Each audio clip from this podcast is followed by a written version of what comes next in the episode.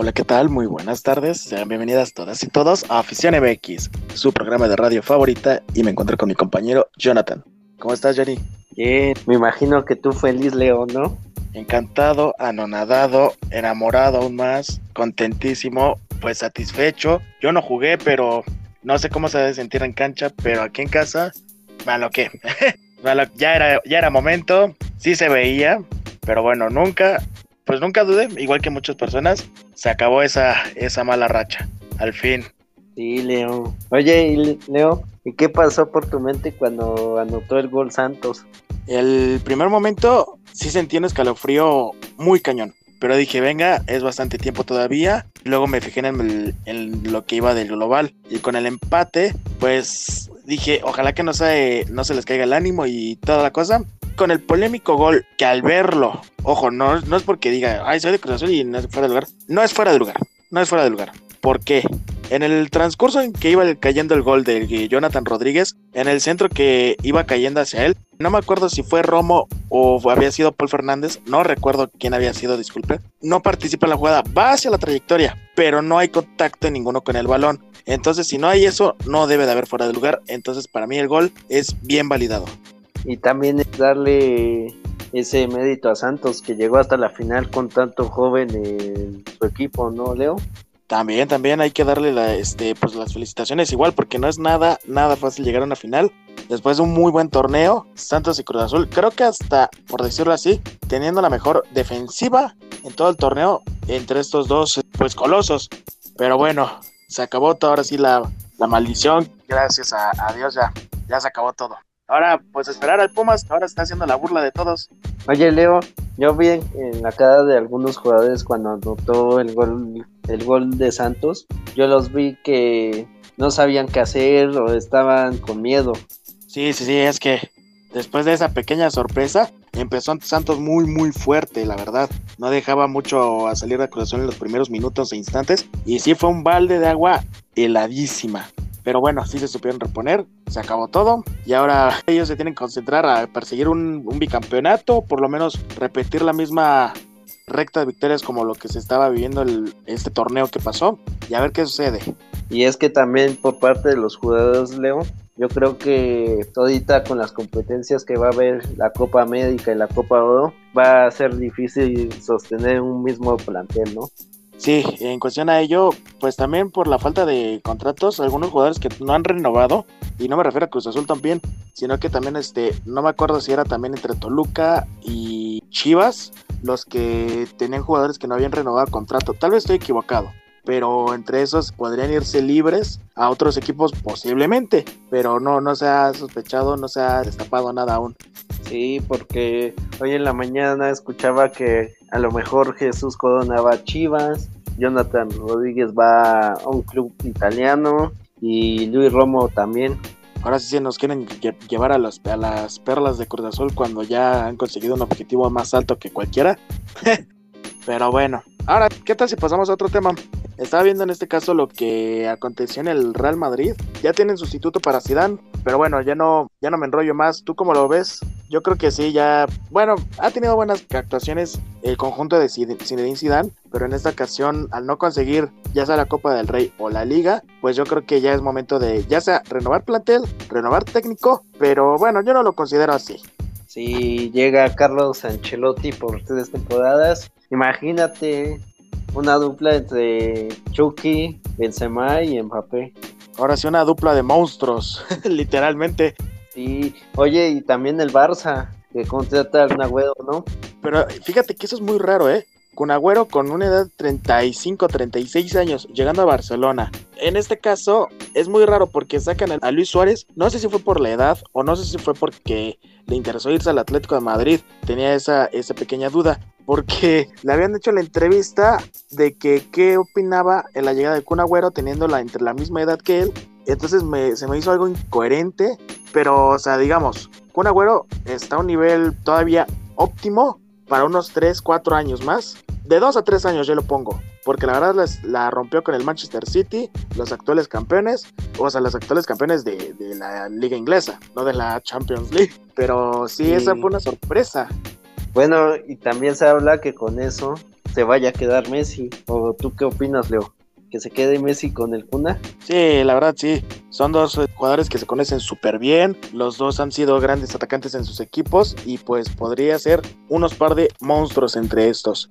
Sí, otro que llegó una fue el defensa del Manchester City, un joven defensa que es Eric García. Se habla que llegue de Pay y Wildano. Ajá. Sí, sí. También este, creo que entre los fichajes más esperados, pues está lo del Sergio Agüero, está una renovación de un Michael McGuber con el, un equipo inglés, David Alaba, que llegó gratis al Real Madrid. Ahorita no me aparece el defensor que acababa de llegar. Oye, una, una sorpresa que acabo de ver, Douglas Costa llega al equipo de Gremio, mediocampista. Oh, no, no te da bomba, ¿no? Sí, no, Douglas Costa es, pero es préstamo, ahorita lo acabo de ver, es un préstamo. Y pues ya, ya me estaba asustando yo.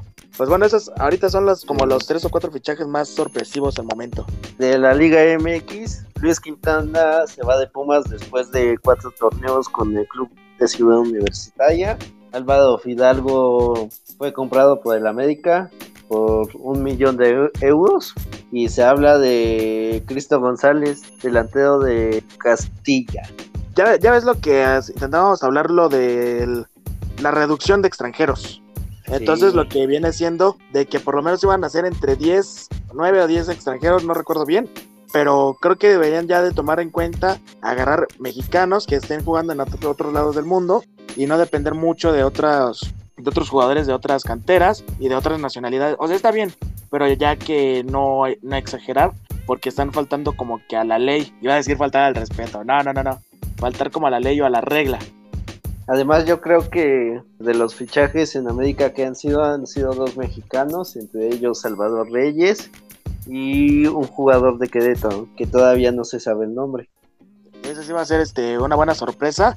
Es que, bueno, no son como los más top, pero, pero ya sería como cuestión de ver qué, qué es lo que hará cada plantilla y cada técnico, porque acuérdate que algunos técnicos ya no renuevan, o sea, se van y cuáles van a llegar y cuáles van a ser sus movimientos para ver quién se va, quién se queda y que a quiénes van a traer. Entonces eso va a ser una cuestión que se tiene que pensar bien para todos los técnicos, el cuerpo de la directiva y a esperar al próximo torneo a ver qué, qué sorpresas dan. También se habla de Jorge Sánchez que a lo mejor va a Tigres. Sería un boom muy bueno, pero eso no les quitaré los chiquitigres todavía. Me refiero al respeto. Bueno, vamos a otro tema. Otro tema del que se está hablando es de la Copa América, que si se va a hacer o no, porque en estos últimos días se han cambiado de país dos veces. Se ha cambiado de Colombia a Argentina y de Argentina a Brasil, donde la pandemia se ha llevado a varios muertos. Pues sí, todo lo que está aconteciendo a lo largo de, de, estos, de estos países tiene que generar algún cambio, sí, lo, ya lo estipulabas, ya sea para bien, pero ya como se está quitando toda esta cuestión de la, de la pandemia, o sea, no digamos que de un día para otro, o sea, como se está llevando día a día con precaución, sería bueno ahora sí cambiar de sede y planear alguna buena cuestión para que se lleve a cabo esas, eh, esas competiciones. Sí, porque en Brasil el número de infectados es una barbaridad. Yo creo que es mejor que lo lleven en Estados Unidos porque creo que está en mejores condiciones en estos momentos. De, hecho, no lo recomendaría nada o pues para nada, ¿eh? Ahí sí te voy a fallar porque Estados Unidos viene siendo Estados Unidos en primer lugar, México entre el tercero cuarto y Brasil creo que estaba en el sexto entre los países con más contagiados en esta cuestión del coronavirus o con más defunciones. Yo creo que ya sea en Brasil, Brasil creo que no tanto y pues Estados Unidos creo que, perdóname, pero creo que para nada. Bueno, es que también en Argentina suspendieron 10 días los partidos de fútbol argentino y pues yo creo que pues ahorita en esos países no se puede jugar bien al fútbol. Sí, al momento todavía tendríamos que esperar a ver qué, qué acontece y qué es lo que sucederá y qué movimientos se van a, a generar para llevar a cabo las transacciones o las o las competencias más adelante. Está bien, ¿no? Por, por lo menos poco a poco se va a ir liberando toda esta cuestión para que así ya se vaya generando un gran cambio en el, en el ámbito deportivo, toda esta gente que espera ya con ansias. Y pasamos a otro tema y a la selección mexicana. ¿Y qué te parece cómo llega para la Copa Oro, Leo? Pues está bastante bien, ¿eh? Como claro que si hemos visto el partido anterior que fue entre el México e Islandia, con la victoria con un doblete del muñeco diabólico, México lleva como referente favorito ante lo que acontece en los próximos juegos. Eso es lo que podría venirse a continuación. Lo que tengo entendido es en lo que va de la jornada. Ahí está uno que me sorprendió mucho y bueno, lo vi por el celular. Fue uno de Italia contra el San Marino una masacre de 7 a 0. Está uno de Irlanda del Norte que le ganó a Malta 3 a 0. El de la selección mexicana que le ganó a Islandia 2 a 1. Y bueno, así ahorita se está llevando alguna de las jornadas que se llevarían a cabo en, hasta el día 12 de junio. Y a ver qué acontece, cuáles son los máximos referentes. Yo creo que la selección se va a llevar otra vez la Copa O. No es por discriminar a los rivales, pero yo creo que es el favorito. Hay bastantes, ¿eh? Sí hay bastantes, pero bueno, se le han echado bastantes ganas y conforme lo lleva el Tata Martino en esta ocasión, pues van muy bien, ¿eh? Van muy, muy bien. De otro tema hablamos de la Eurocopa. ¿Qué te parece, Leo? Pues en lo que se llevó, pues muy buena, ¿eh? Lo que alcancé a ver me agradó bastante. Yo creo que Francia se la lleva, ¿no, Leo? La Eurocopa 2000 2021. 2021. Sí, por, eh, bueno, no, no hay que olvidar que son los referentes y máximos campeones actuales del mundo. Con la plantilla que tienen, es muy probable, es muy probable.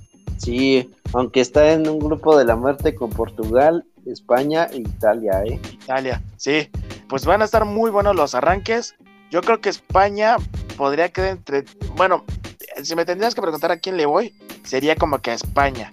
Pero en esta cuestión, creo que pasa Francia y puede pasar tal vez Italia, digo yo. Esos son mis máximos. Sí. Oye, ¿y qué te pareció la final de Tigres contra Chivas en el fútbol femenil?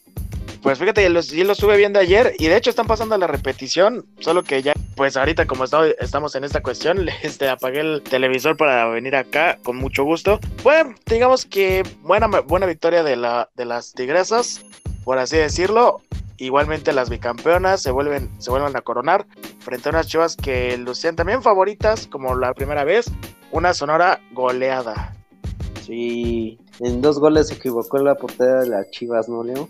Sí, caray, qué, qué lástima. Y pensar que, bueno, en los tres goles que arrancaron en menos de 15 minutos, yo creo que sí les cayó muy, muy, muy mal a las de Guadalajara. Entonces, sí, como que fue ya un, un golpe muy fuerte tal vez les generó ese nervio que cometieron errores muy, muy garrafales. Pero aún así no hay que quitar el mérito ante Tigres, que se llevaron esa buena victoria. Oye, ¿y qué te pareció la final de la Champions League? Pues hubiera perdido la apuesta, ¿eh?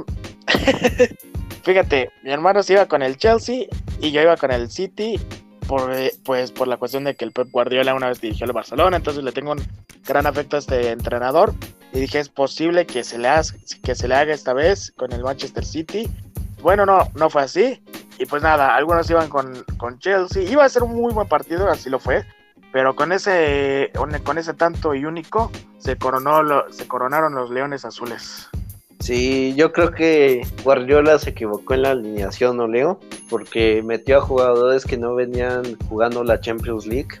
Sí, sí, igual como pasó esa vez, tal vez fueron, no sé si ya las, las ansias o un poquito la desesperación, no digo al máximo, pero en esa cuestión tal vez se descontroló un poco la situación en que el City, iba a decir el Manchester eh, United, no, de que el City no pudiera concretarse como campeón de la UEFA, pues eso sí le falló un poquito la, como dices, la alineación y eso fue tal vez su grave error.